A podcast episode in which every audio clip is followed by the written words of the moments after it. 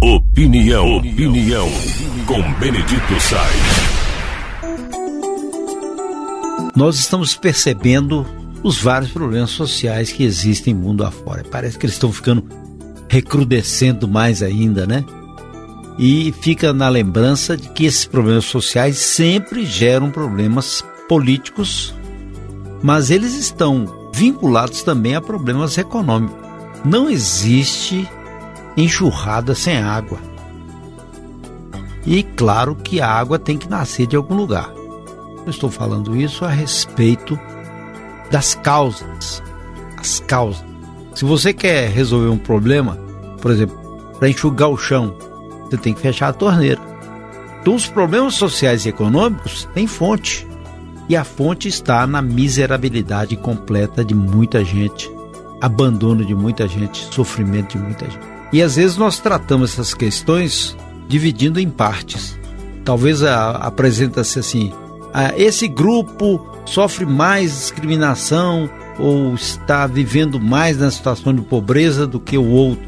A gente tem que ter uma visão geral, que não são grupos, são pessoas, números que identificam um grande grupo passando por sofrimento. Quando a gente começa a dividir, a gente também quer solucionar o problema para um ou para uns dentro de um todo, de um todo que está sofrendo. Então a, a ação deve ser feita para secar a fonte do problema com a missão de atender a todos.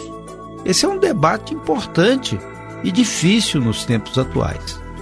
A gente percebe essa dificuldade de entendimento e a sociedade acaba discutindo grupos ao invés do grupo que convive com o mesmo problema começa a fazer acepções. A escolaridade é um deles. Então é uma política pública para vencer o analfabetismo, a não capacitação, a mão de obra desqualificada, tudo isso. Esses aspectos são fundamentais. E isso não faz da noite para o dia. Não se faz.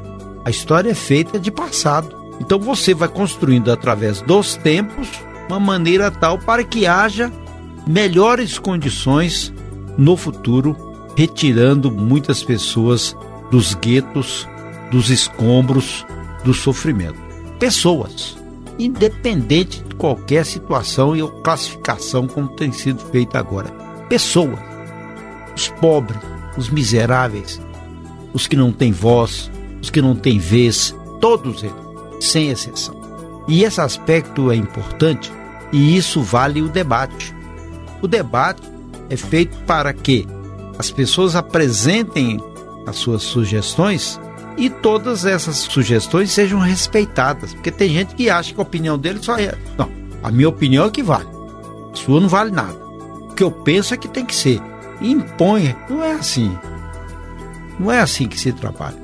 Você tem uma ideia e vai melhorando a ideia gradativamente e ajuntando mais forças, melhorando é como se fosse um processo de invenção. A lâmpada não nasceu nas mãos de Tomás Edison de uma vez. Houve um trabalho anterior. O motor a diesel surgiu depois que tinha um motor a vapor. A eletricidade surgiu como? É, é, é isso. Esse trabalho de junção do passado com o presente para melhorar o futuro de todas as pessoas.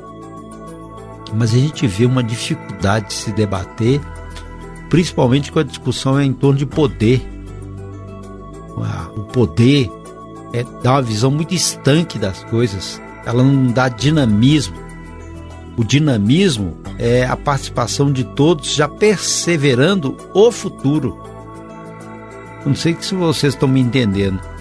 Quando a gente congrega mais ideias, congrega, congrega ideários, idealistas e tem um único desejo de servir e melhorar, a gente atua para acabar com problemas sociais, com problemas econômicos.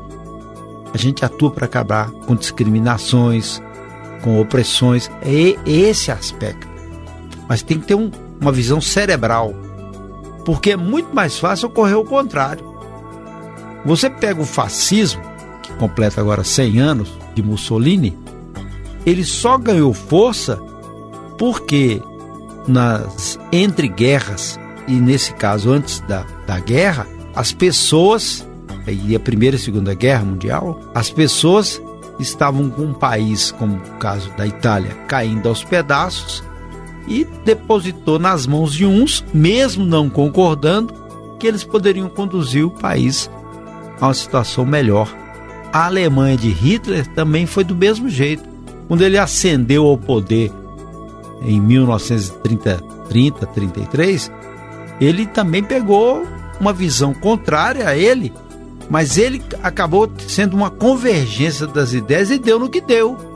As pessoas têm que tirar primeiro essa visão de guerra, de fascismo, de radicalismo, de dotações somente ideológicas e pensar numa discussão para solucionar os problemas que, que são de todos, que são desejos das pessoas e deixar de lado o poder. E para isso a gente tem que trabalhar muito, mas muito mesmo. Caso contrário, a torneira vai continuar aberta, os problemas vão continuar crescendo e não haverá pano suficiente para enxugar o pão e o chão do nosso sofrimento.